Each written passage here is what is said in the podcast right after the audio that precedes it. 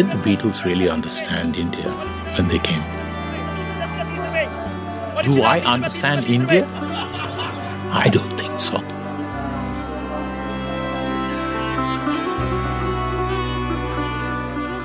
Indien und die Beatles auf den Spuren einer anhaltenden Faszination.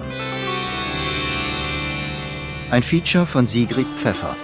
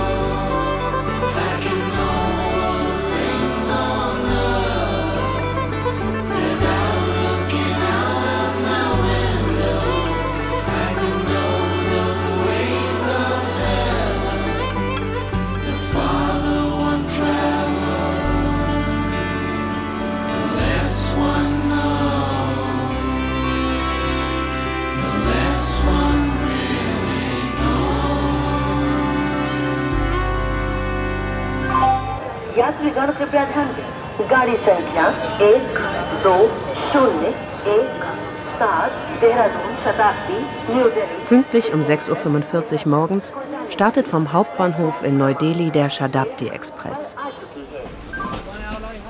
Mein Ziel ist die Stadt Haridwar, 200 Kilometer entfernt im Norden. Reisezeit knapp fünf Stunden. Von dort geht es mit dem Taxi nach Rishikesh. Auf Serpentinen durch Wälder, deren Bäume immer mehr Grün zeigen und den Smog und die Hektik der Hauptstadt allmählich vergessen lassen. Die Welthauptstadt des Yoga am Ufer des Ganges, an den Ausläufern des Himalaya gelegen, ist Ausgangspunkt meiner Reise. Es ist der Ort, den die Beatles vor über 50 Jahren weltbekannt gemacht haben. Ich suche nach Spuren, die ihr Besuch in Indien hinterlassen hat. In Rishikesh treffen sehr unterschiedliche Welten aufeinander. Alte und junge heilige Männer in leuchtendem Safrangelb, Kühe, die durch die engen, trubeligen Gassen trotten, freche Affen, Yoginis, Yogis, Westler in indischen Gewändern auf dem Weg zur Erleuchtung. Eine Thrill Factory wirbt für allerlei herausfordernde Outdoor-Aktivitäten.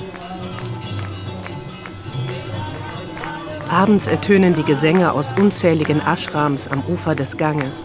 Sie vermischen sich mit dem Lärm auf den Straßen. Es dürfte auch einem skeptischen Menschen schwerfallen, sich nicht von dieser Atmosphäre bezaubern zu lassen. Namaste. I'm Ankur from Rishikesh and uh, I'm a musician. So Beatles band is like a spiritual and uh, some crazy stuff. I like Beatles and uh, today I came in uh, Beatles ashram and uh, I want to know about Beatles more things. Let's see what I can get to know. Am Kur begegne ich zufällig am Eingang des ehemaligen Ashrams des Maharishi Mahesh Yogi. Er ist mit seiner Gitarre unterwegs und möchte dort Musikaufnahmen machen. Seit 2015 heißt dieser Ort Beatles Ashram. Es gibt eine kleine Fotoausstellung und einige Hinweisschilder an den einzelnen Gebäuden. Sie stehen seit den 70er Jahren leer. Auch wenn das etwas abseits in einem Tigerreservat gelegene Gelände mittlerweile mehr Besucher anzieht, hat es immer noch den besonderen Charme eines Lost Place. Kommt man am frühen Morgen und lauscht den Vögeln und dem Rauschen des Ganges, kann man sich in Gedanken in die Vergangenheit begeben in die Zeit, als die Beatles zum Meditieren in den Ashram des Gurus Maharishi Mahesh Yogi kamen. In the cool, clear air of Rishikesh, North India, the meditation retreat of Maharishi Mahesh Yogi. Der Besuch der berühmtesten Band der Welt in Rishikesh sorgte weltweit für Aufsehen. Er beschäftigte indische Regierungskreise und den sowjetischen Geheimdienst, der dahinter Aktivitäten der CIA vermutete.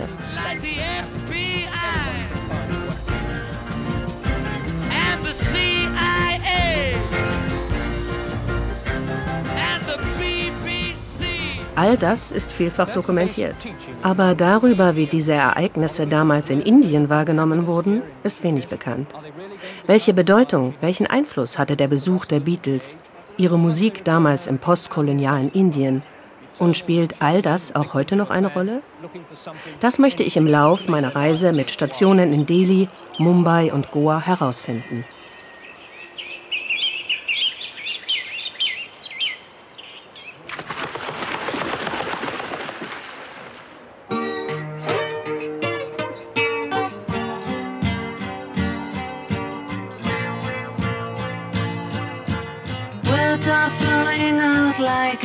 Rain into a paper cup. They slither wildly as they slip away across the universe. Kurz bevor die Beatles zu ihrer Reise nach Indien aufbrachen, wurde Across the Universe in den Londoner Abbey Road Studios aufgenommen. Dieser Song ist von der transzendentalen Meditation inspiriert. Sein Refrain eine Hommage an den Guru Maharishi.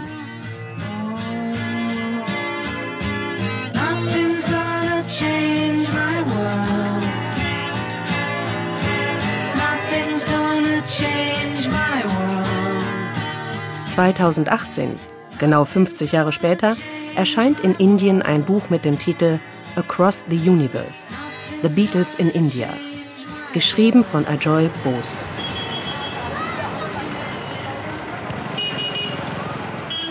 Ajoy Bose ist in Delhi zu Hause.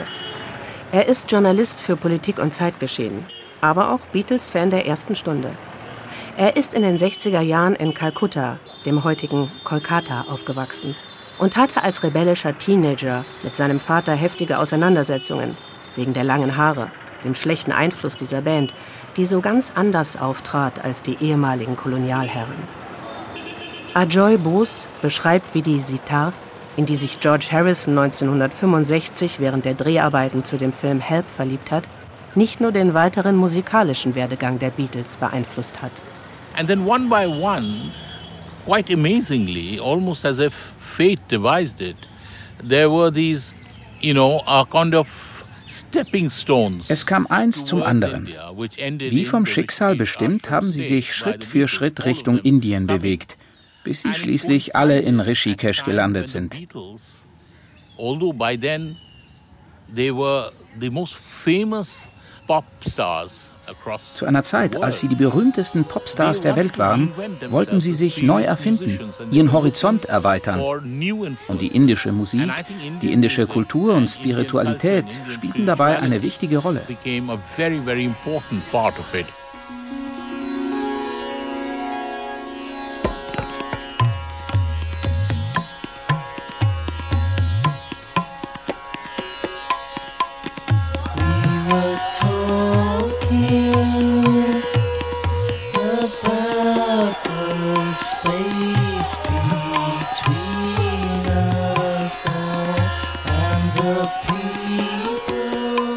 Seiner anhaltenden Beschäftigung mit den Beatles wurde Ajoy Bose eines bewusst. Es ging bei ihrer Faszination für Indien um weit mehr als nur Musik. Relationship with India was a very deep one, a very meaningful one. Ihre Beziehung zu also, Indien war intensiv, ein echter Brückenschlag zwischen Ost und West. Eastern and Western cultures. Darin lag aber auch ein gewisser Widerspruch. Für uns verkörperten die Beatles etwas Modernes. Wir haben unserer traditionellen Kultur den Rücken gekehrt. Sie wollten in Indien genau dieses alte Wissen finden.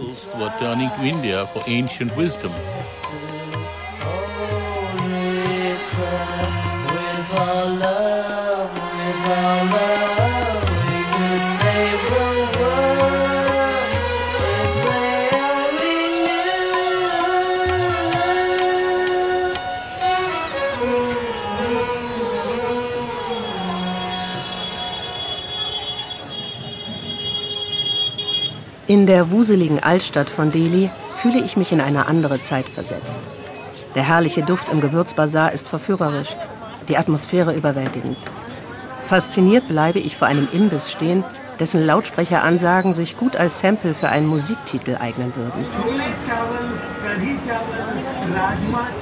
Es ist nicht ganz einfach, sich in den verwinkelten Gassen zurechtzufinden. Ich bin auf der Suche nach den alteingesessenen Plattenläden die ein begehrtes Ziel für Sammler aus aller Welt sind.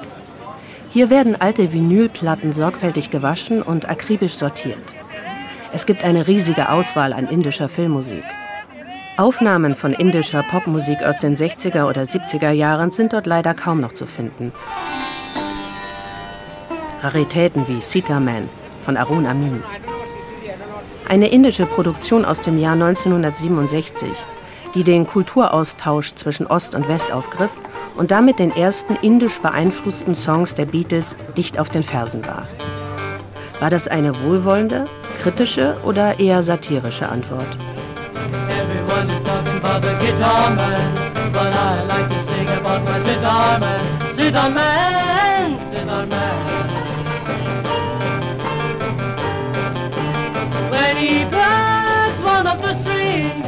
magical music just begins. I seem to be in a happy state. Someone on bread and crown on my face. Hey, said man. Everyone is talking about the guitar man. But I like to sing about my sitar man. Sitar man, sitar man.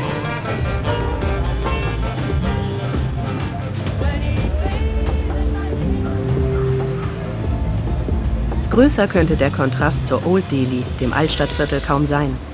In Hoskars, dem Ausgehviertel in Delhi, trifft sich die Jeunesse Durée in fancy Cafés und Restaurants und die alternative Musikszene. Es gibt Aufnahmestudios und einige Clubs mit Konzerten und DJ-Sets. In einem Straßencafé treffe ich Nishant Mittal, dessen Projekt Diggin in India mich neugierig gemacht hat. Nishant ist DJ, Musikjournalist und Plattensammler. Vor allem liegt ihm die Erhaltung und Archivierung von indischem Pop der 60er und 70er Jahre am Herzen. Das Projekt Diggen in India ist auch eine Art Andenken an einen verstorbenen Freund, der seine bisherigen musikalischen Vorlieben auf den Kopf stellte. I was not really well versed with the real sounds of India and around seven years ago I met a friend His name was Jeff. He was from New York. Ich hatte nicht viel Ahnung vom echten Sound of India, bis ich vor etwa sieben Jahren Jeff getroffen habe. Er kam aus New York und hat in Delhi an einem Hirnforschungszentrum gearbeitet. Er hat mir alte Vinylplatten vorgespielt und das hat mich wirklich umgehauen. Ich konnte nicht glauben, dass das Musik aus Indien war. Ich habe mich richtig in indische Musik verliebt, vor allem in die Beat- und Rockmusik aus den 60er und 70er Jahren.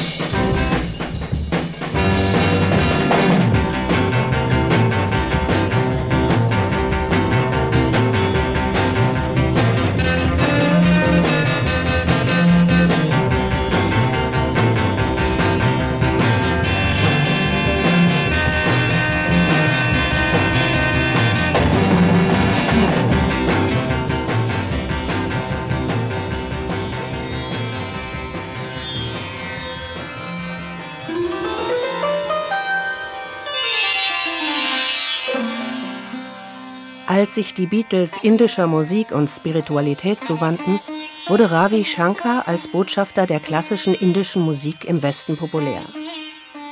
In Musikerkreisen in Indien wurde dies mit Argwohn beobachtet.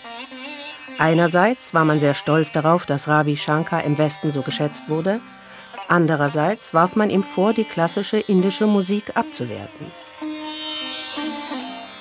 War die Popularisierung einer spirituellen, aber auch elitären Kunstmusik im Westen unangemessen? Genauso ein Missverständnis, die gleiche ignorante Aneignung wie die Annäherung der Beatles an indische Musiktraditionen? Nishant Mittel denkt, dass die gegenseitige Faszination tiefer reichte. I think Indian classical music became exoticized in the US in the 60s a lot. And Klassische indische Musik wurde als etwas Exotisches konsumiert in den USA der 60er. Sie ist eigentlich nicht dazu gemacht, bekifft oder auf einem LSD-Trip angehört zu werden, obwohl ich mir vorstellen kann, dass das ziemlich gut kommt.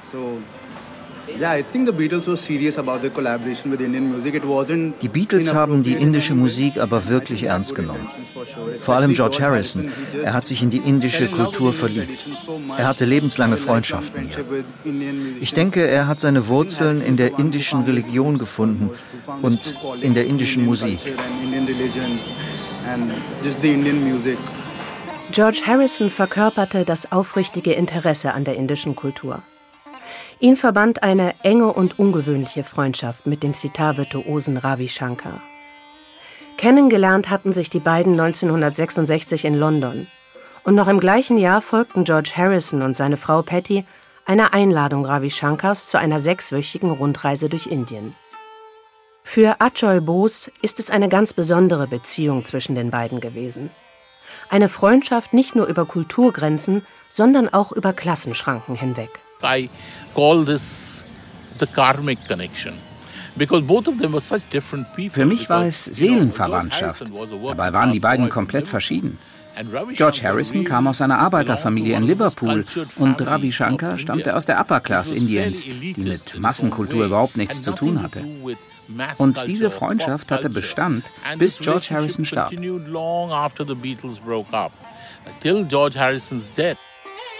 Kurz bevor die Beatles mit ihren Ehefrauen bzw. Freundinnen nach Rishikesh reisen, produziert George Harrison im Januar 1968 in den HMV-Studios in Bombay, dem heutigen Mumbai, mit indischen Musikern die ersten Aufnahmen für The Inner Light.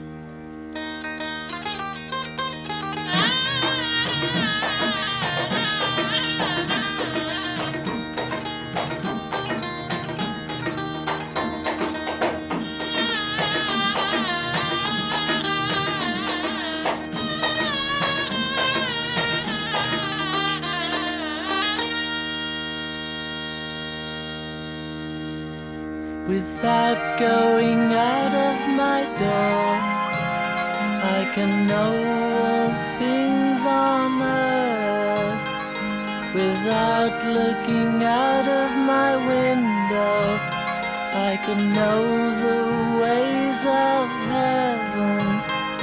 The farther one travels, the less one knows, the less one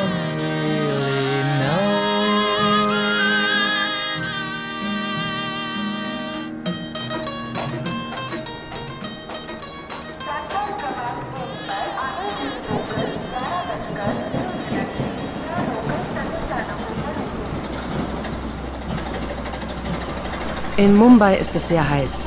Überall sind Baustellen. Man ist meistens schneller zu Fuß unterwegs als im Taxi. Die Stadt ist mir seit Jahren vertraut. Sie hat mir schon viele Geschichten über Musik erzählt und immer wieder kommen neue dazu. Im Stadtteil Churchgate, der sehr von Art Deco-Architektur geprägt ist, treffe ich Siddharth Bhatia. Er hat das Buch India Psychedelic über die indische Beat-Generation der 60er und 70er Jahre geschrieben, die er hautnah miterlebt hat. Siddharth Bhatia hat bei seinen Recherchen in ganz Indien Musikerinnen und Musiker aufgespürt. Zeitungsartikel und Fotos aus dieser Zeit zusammengetragen. Das Indien von damals hat mit dem Indien von heute nicht viel gemeinsam. Das Land war arm und nicht in der Lage, auf eigenen Füßen zu stehen. Die Premierministerin Indira Gandhi musste nicht nur mit politischen Gegnern fertig werden, sondern auch mit einer jungen Generation, die mit ihrer Agenda nicht einverstanden war. Eine sehr schwierige Zeit. Die indische Regierung orientierte sich damals an der ehemaligen Sowjetunion. Gleichzeitig schauten viele junge Menschen gen Westen. Ein innerer Widerspruch. Eigentlich würde man eine Abkehr erwarten von allem, was mit der ehemaligen Kolonialmacht zu tun hat. I can understand uh, that there was an irony of accepting the culture of the West. Es hat eine gewisse Ironie, aber der Kolonialismus war tatsächlich kein Thema mehr für junge Menschen, die Anfang der 50er Jahre geboren waren. Das war etwas, das ihre Eltern betraf. Sie wollten damit nichts mehr zu tun haben. They wanted to break away from it. Radio Ceylon calling from Colombo. Es war vor allem Radio Ceylon in Colombo, 1923 von den Briten gegründet, die älteste Radiostation Asiens, das dank ihrer großen Reichweite viele begeisterte Hörer auf dem ganzen Subkontinent erreichte. Das englischsprachige Programm mit den neuesten Hits, moderiert von Vernon Correa, wurde jede Woche sehnsüchtig erwartet. Erst viel später nahm auch Indiens staatliche Radiostation, All India Radio, westliche Musik ins Programm. Hier war bis Mitte der 60er Jahre sogar die populäre indische Filmmusik aus dem Repertoire verbannt.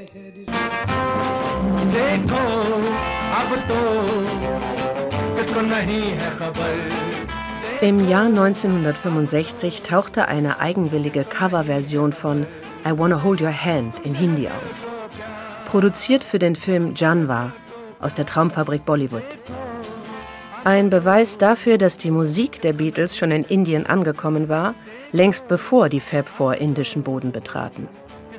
Schon in der frühen Geschichte des indischen Kinos bediente man sich sehr kreativ und eklektisch bei allen erdenklichen Musikstilen aus aller Welt. Außerhalb der Filmmusikindustrie gründeten sich ab Mitte der 60er in den Metropolen die ersten Beatbands. Dazu gehören auch die Savages aus Mumbai, deren wenige Studioaufnahmen bei Plattensammlern mittlerweile Höchstpreise erzielen. Der Gitarrist Prabhakar Mundkur erinnert sich an seine erste Begegnung mit der Musik aus Liverpool. My mother she was a musician herself and one day she got me a 45 RPM record of the Beatles. Meine Mutter war Musikerin. Sie hat mir eines Tages eine Single von den Beatles mitgebracht. I Wanna Hold Your Hand. Und als ich die gehört habe, war es um mich geschehen. Ich habe mich in Pop und Rock verliebt. Ich fing an, Gitarre zu spielen. Ich habe in den frühen 60ern indische Musik studiert und Tabla gespielt. Ich wusste nichts über westliche Musik. Diese eine Single hat mein Verständnis von Musik komplett verändert. Die Beatles haben mich mit am meisten beeinflusst. Bands wie die Savages spielten auf Live-Konzerten überwiegend Coverversionen. Die wurden vom Publikum erwartet. Da es weder Noten noch Songtexte gab, musste improvisiert werden. Wir haben den Tonarm immer wieder zurückgesetzt, denn wir haben nur noch Gehör gespielt. Um hinter die Struktur eines Songs zu kommen, mussten wir die Platte immer wieder abspielen wenn man denn überhaupt an die begehrten Schallplatten herankommen konnte. Auch wenn die meisten der jungen, ambitionierten Musiker aus der privilegierten oberen Mittel- und der Oberschicht kamen, es gab reichlich Probleme. Am schwierigsten war, Studio-Equipment zu beschaffen. Importware war extrem teuer.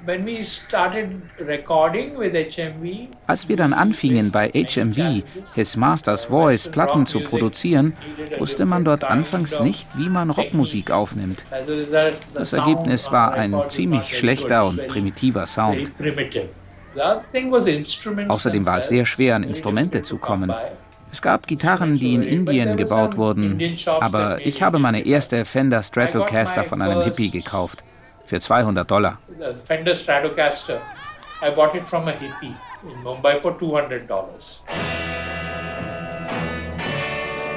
Begehrt war die Teilnahme am Simla Beat Contest, der von einem Tabakkonzern organisiert und gesponsert wurde. Dieser Wettbewerb war die wichtigste Veranstaltung für Bands aus allen Landesteilen Indiens. Die Endrunde wurde in Mumbai ausgetragen. Wer es dorthin schaffte, hatte Chancen auf eine Studioaufnahme. Man hatte die anderen Bands immer im Blick, wie sich Ralph Pace, der Bassist der Savages, erinnert.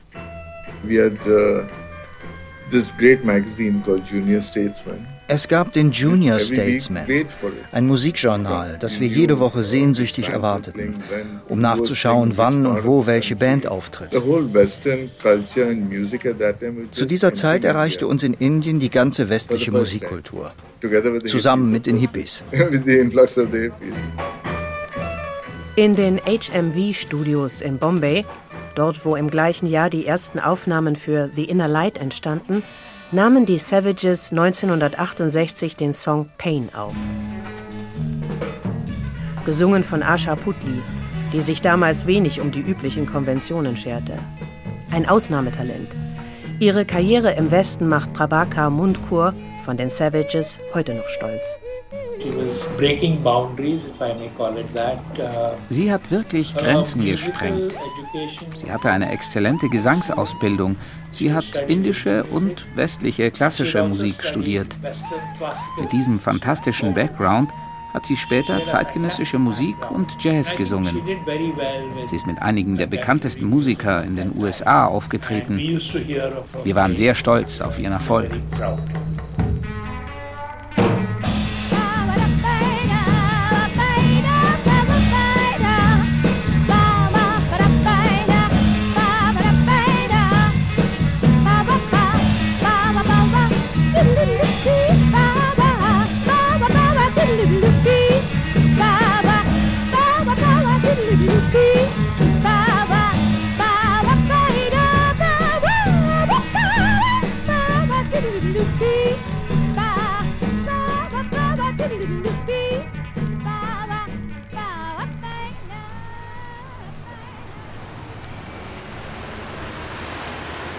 Eine außergewöhnliche musikalische Laufbahn hatte auch Farida Waki Lalan, ebenfalls aus Mumbai.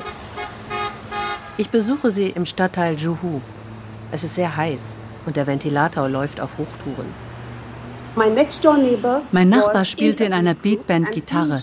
Ich war oft bei ihm und habe ihm beim Spielen zugeschaut. Eines Tages habe ich ihn gefragt, ob er mir was beibringen kann. Und dann hat er mir ein paar Griffe auf ein Blatt Papier gezeichnet. Und das war's. Sie gründete 1968 ihre eigene Band und spielte die Leadgitarre.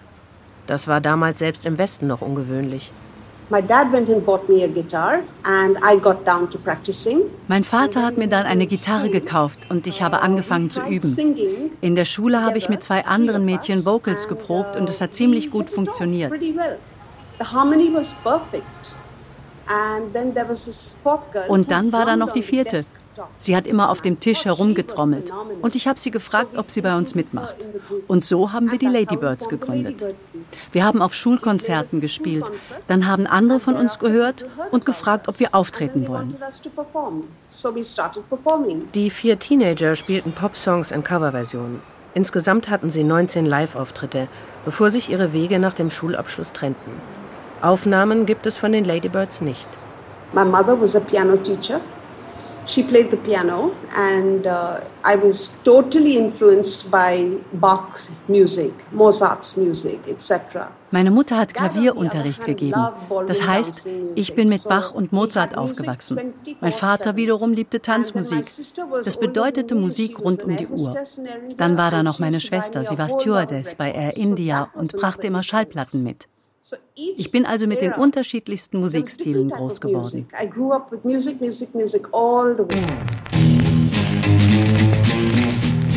Nachdem sich die Ladybirds aufgelöst hatten, spielte Farida bei der Band Riot Squad. Eine der seltenen Plattenaufnahmen war eine Coverversion von River Deep Mountain High und auf der B-Seite Chicken Wolf aus dem Jahr 1971.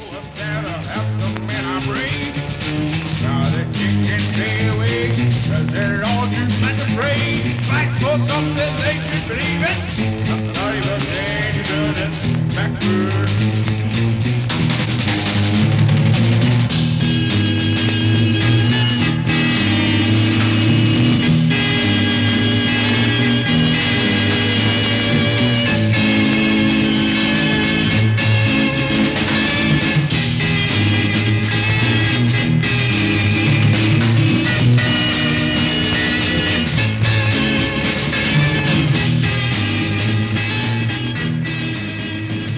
habe den Eindruck, dass es vor allem die Musik der Beatles war, die in Indien etwas auslöste. Nicht unbedingt ihr Besuch in Rishikesh, über den die Medien weltweit berichteten. Dort, im Ashram des Maharishi, waren die Beatles bis auf wenige Ausnahmen vollkommen abgeschirmt.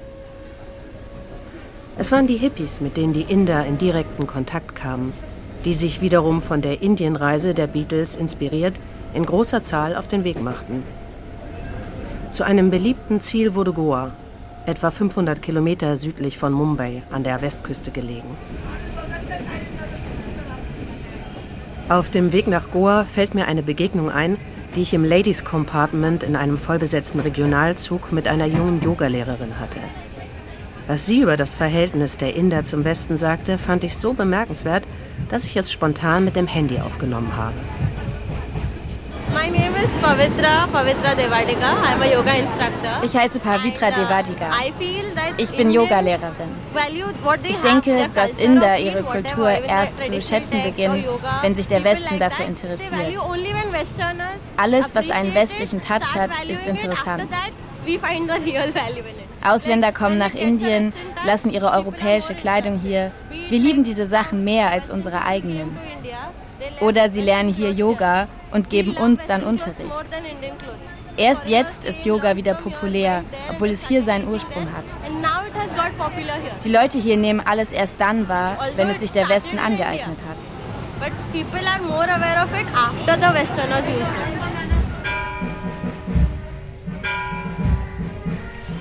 Mein kleines Gasthaus befindet sich in der Altstadt von Panaji, der Hauptstadt Goas.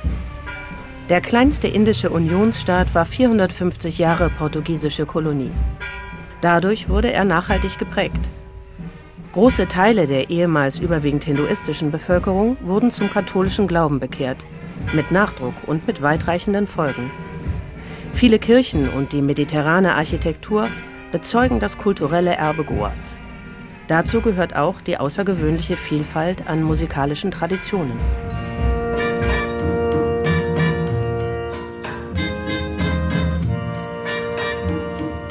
Bekannt ist Goa vor allem für die kilometerlangen palmengesäumten Sandstrände, die in den 60er Jahren von den Hippies entdeckt wurden.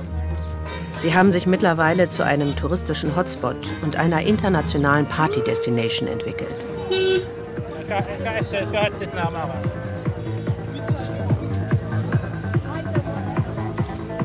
Legendär ist der Flohmarkt in Anjuna, einer der Orte, wo sich viele Hippies niedergelassen hatten. Hier werden Kunsthandwerk aus allen Landesteilen Indiens angeboten und schrille Klamotten für die lauten und langen Partynächte. Im eher beschaulichen Donna Paula, unweit der Hauptstadt, treffe ich Schubert und Maxi Cotta. Sie sind in einem Dorf in Goa aufgewachsen und beide Musiker. Maxi singt und Schubert spielt klassische Gitarre. Sie haben die Ankunft der Hippies miterlebt. Schubert Cotta kann sich gut daran erinnern. My first contact with the hippies were through the flea market, accompanied by a priest. So it's very strange. Meine ersten Hippies habe ich auf dem Flohmarkt getroffen. Ich war mit einem Priester dort. Er hat sich eine Gitarre gekauft. Es gab dort auch Musikkassetten. Und Nylonseiten konnte man mit etwas Glück bekommen. Für uns Musiker waren die Hippies interessant. Manchmal haben sie uns gefragt, ob wir diese oder jene Band kannten und haben uns dann Kassetten geschenkt. Für viele Musiker in meinem Alter war das ein wichtiger Austausch. Manchmal habe ich die ganze Nacht bei ihnen gesessen. Sie haben erzählt, Gitarre gespielt und mir was gezeigt. Fingerstyle und so.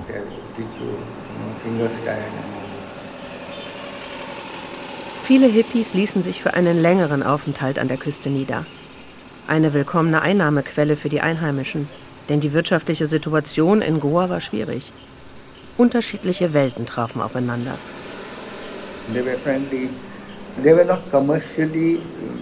Sie waren nett und haben alles geteilt. Aber sie haben uns auch mit Problemen konfrontiert, die nicht unsere waren. Sie haben über den Vietnamkrieg geredet und Peace. Wir haben das nicht verstanden. Wir haben das Peace-Zeichen verwendet, weil es eben Mode war. Aber die Welt zu verändern, war nicht unser Konzept. Wir wollten niemanden verändern. Doch als Künstler und Musiker haben wir uns mit ihnen identifiziert. Uh, Auch wenn die Hippies relativ anspruchslos lebten, dass sie es sich leisten konnten, längere Zeit ohne Arbeit zu leben, sorgte in Goa für Verwunderung. Einerseits war man fasziniert von der westlichen Freizügigkeit, andererseits brachte sie das Leben vieler Einheimischen durcheinander. Zum größten Problem wurden die Drogen. Es kam allerdings auch immer wieder zu Begegnungen, die zu einem unverhofft musikalischen Austausch führten. Mexikotta erinnert sich an einen besonderen Tag, an dem sie für ein Konzert mit traditionellen Folksongs an den Strand ging und mit dem Song einer englischen Rockband nach Hause zurückkehrte. We had a program to sing Goan folk songs like Mando and Dulpots and we were singing there uh, in one of the hotels like but then we were on the beach like and and there were these hippies whatever they were like listening to us listening to Konkani mandos and dulpots, we were all singing. And then all of a sudden, one of the one of one of the hippie came with his guitar and started singing a song. Wir hatten da ein Programm mit goanischen Folksongs, Mandos und Durpots. Erst waren wir damit in einem Hotel. Dann gingen wir zum Strand. Da waren auch Hippies. Die haben uns zugehört. Und auf einmal kam einer mit seiner Gitarre und fing an, einen Song zu singen. Auf Englisch. Sympathy. Ich war damals Teenager und war so begeistert, dass ich mich nach Kräften bemüht habe, ihn mir zu merken. Zu Hause konnte ich ihn. Ich habe ihn später für Schubert gesungen. Wir waren damals noch nicht verheiratet. Und er hat ihn dann gespielt. Wir wussten beide nicht, was das für ein Song war. Heute wissen wir, dass er in den 60er oder 70er Jahren sehr bekannt war. Ein Song von den Rare Birds. Der Text stimmte glücklicherweise. Ich habe mir alles richtig gemerkt. Und hier ist der Song.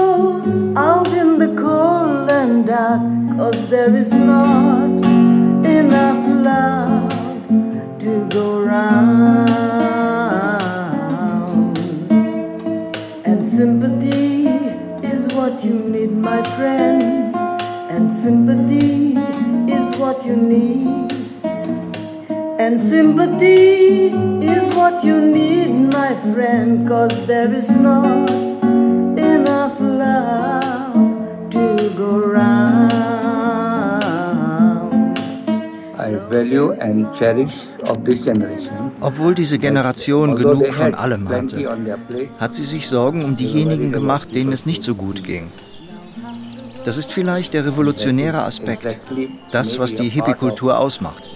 Alles zu teilen. Das Gute, das Schlechte und das Hässliche.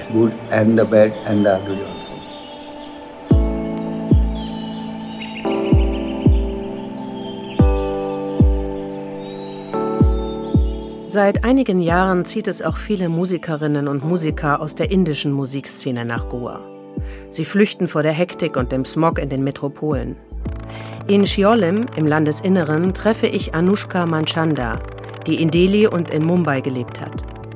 Unter ihrem Künstlernamen Kisnuka produziert sie Videokunst und elektronische Musik. Seit fast 20 Jahren ist sie im Musikgeschäft. I'm touching grass,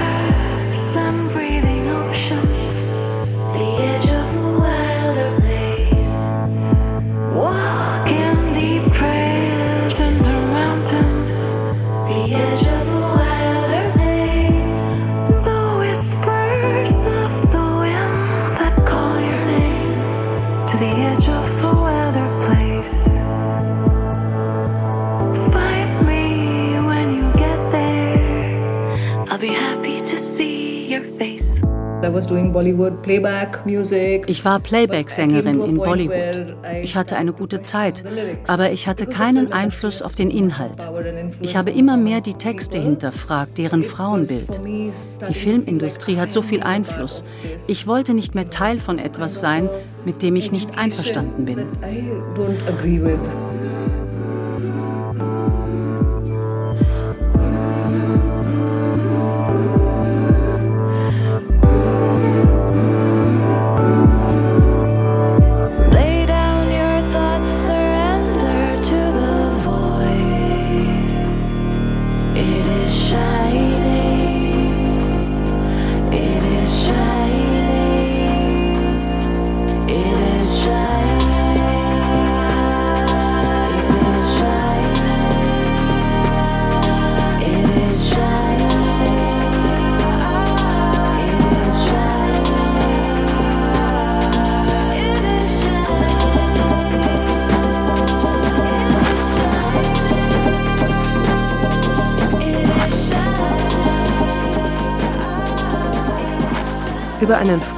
Lernte Kiss Nooker einen der Produzenten des Dokumentarfilms The Beatles and India kennen, der auf dem Buch Across the Universe von Ajoy Bose basiert.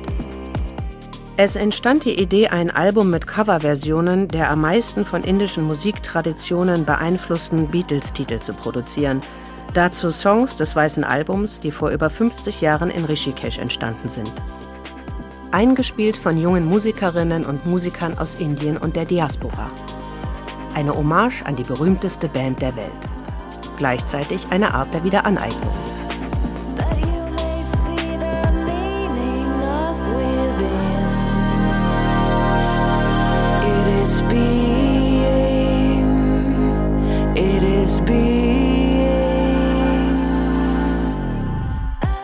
Mich hat ihre Coverversion von Tomorrow Never Knows beeindruckt.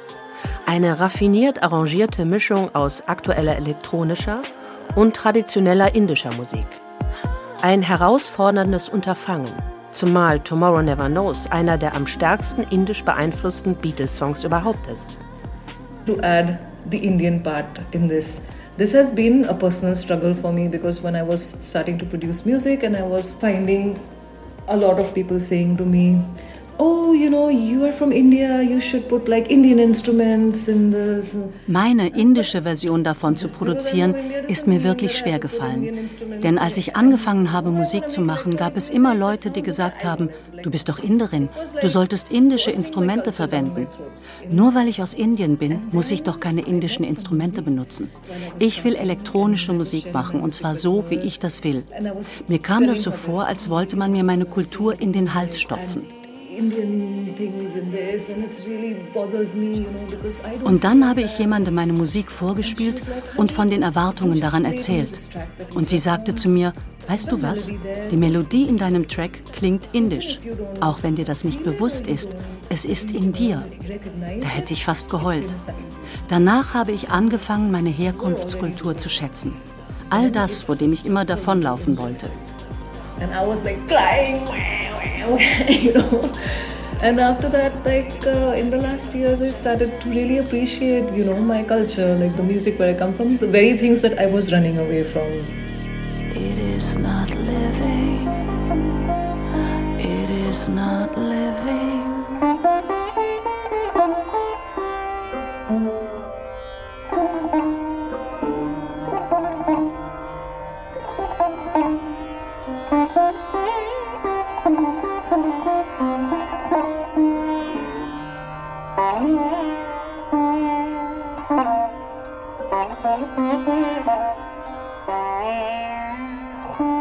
Gerade junge Musikerinnen und Musiker sehen sich konfrontiert mit Erwartungshaltungen und Zuschreibungen aus westlicher Sicht, wie Musik aus Indien zu klingen hat.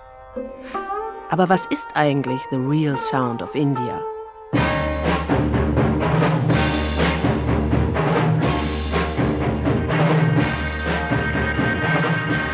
Indische Beatmusik aus den 60ern, klassischer Raga, Qawwali oder Dub aus Delhi, Fado aus Goa die Menschen in Indien sind mit den unterschiedlichsten musikalischen Einflüssen aufgewachsen und gehen ganz selbstverständlich damit um.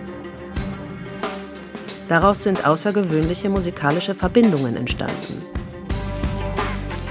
Die Filmmusik hat es schon seit langem vorgemacht, wie man aus den unterschiedlichsten Zutaten einen musikalischen Masala-Mix zaubert.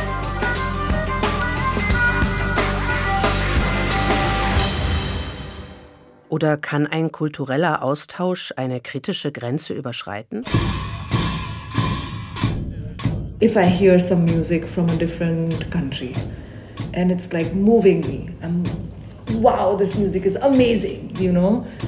And then I wanna, it's inspiring me to make some music that's like that. Wenn ich etwas aus einem anderen Land höre und ich finde das toll, es berührt mich und es inspiriert mich, so etwas Ähnliches zu machen, dann, wir sind als Künstler auch politisch, mache ich meine Hausaufgaben und versuche herauszufinden, woher kommt die Musik, was macht sie besonders, ist es was Politisches? Who is going to check how much I studied this? Am I going to get an opportunity to, if I make this music and I put it out, am I going to get an opportunity to justify Aber wer kontrolliert das, wie ich das gemacht habe? Bekomme ich die Gelegenheit, das zu rechtfertigen? Muss ich das rechtfertigen? Ich bin mir nicht hundertprozentig sicher, wie ich darüber denken soll. Ich verstehe, dass es ein Thema ist, wenn man sich etwas von Kulturen, die unterdrückt wurden, aneignet, ohne etwas zurückzugeben. Vielleicht kann man dazu eine Geschichte erzählen oder das Cover entsprechend gestalten. Aber wie viel ist genug und wer kontrolliert das? Story alongside maybe the album art isn't you know like there's information for people to but how much is enough and who is checking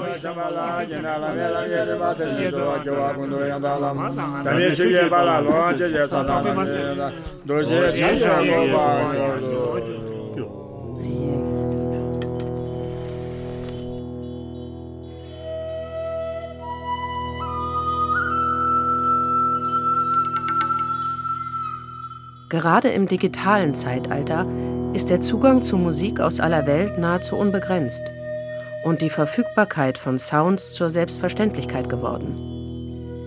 Das bietet heute regelmäßig Anlass zu mitunter scharf geführten Debatten.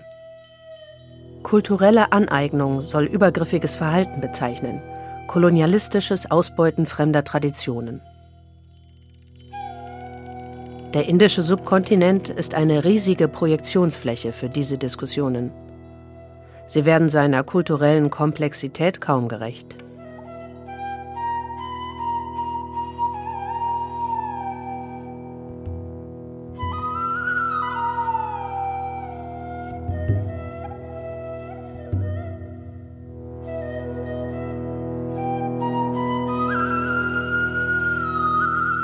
I get this question a lot about India being used by the Beatles. Ich werde oft gefragt, ob die Beatles Indien benutzt haben, sich etwas angeeignet haben, aber ich sage immer, es war keine Einbahnstraße. Es war ein Austausch. Die Beatles haben auch etwas zurückgegeben.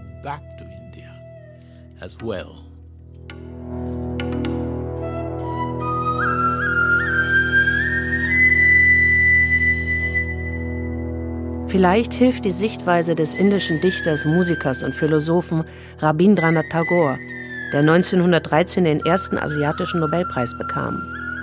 An ihn erinnert Ajoy Bose, wenn er sinngemäß zitiert: I do believe personally that the more we open our windows and doors, to quote Tagore, it really enriches you.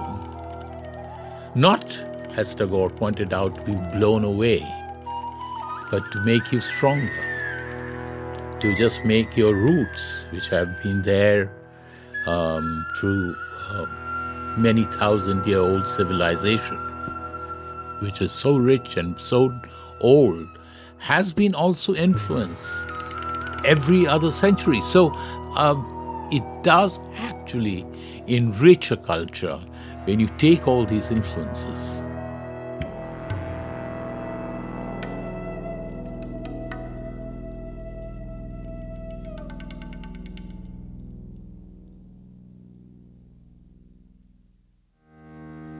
Je weiter wir unsere Fenster und Türen öffnen, umso reicher werden wir beschenkt.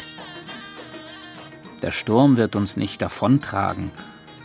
Er wird unsere Wurzeln stärker machen, die so tief hinabreichen und so vieles schon in sich aufgenommen haben. Ich glaube, eine Kultur wächst, wenn sie sich öffnet. Without going out of my door, I can know all things on earth.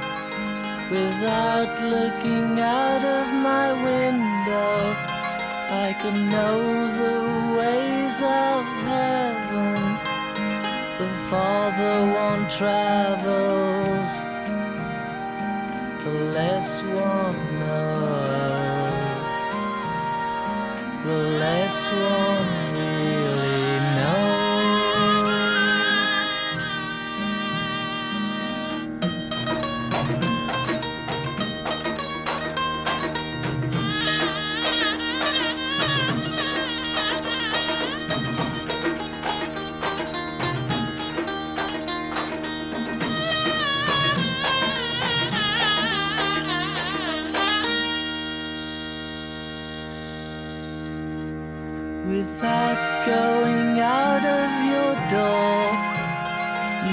know all things on earth. Without looking out of your window, you can know the ways of heaven. The farther one travels, the less one knows.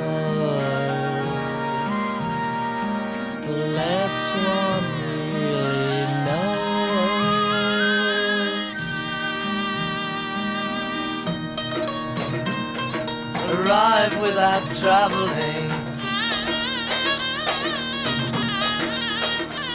See all without looking. Do all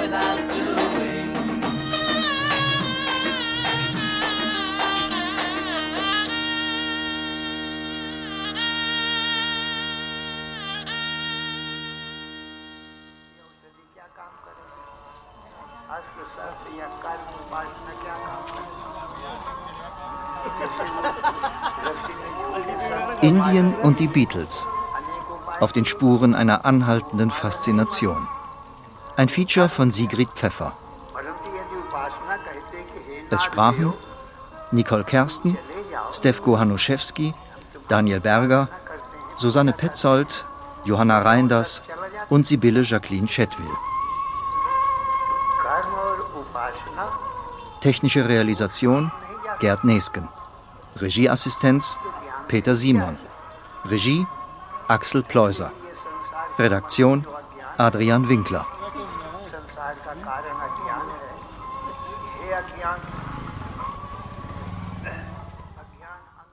Eine Produktion des Westdeutschen Rundfunks 2023.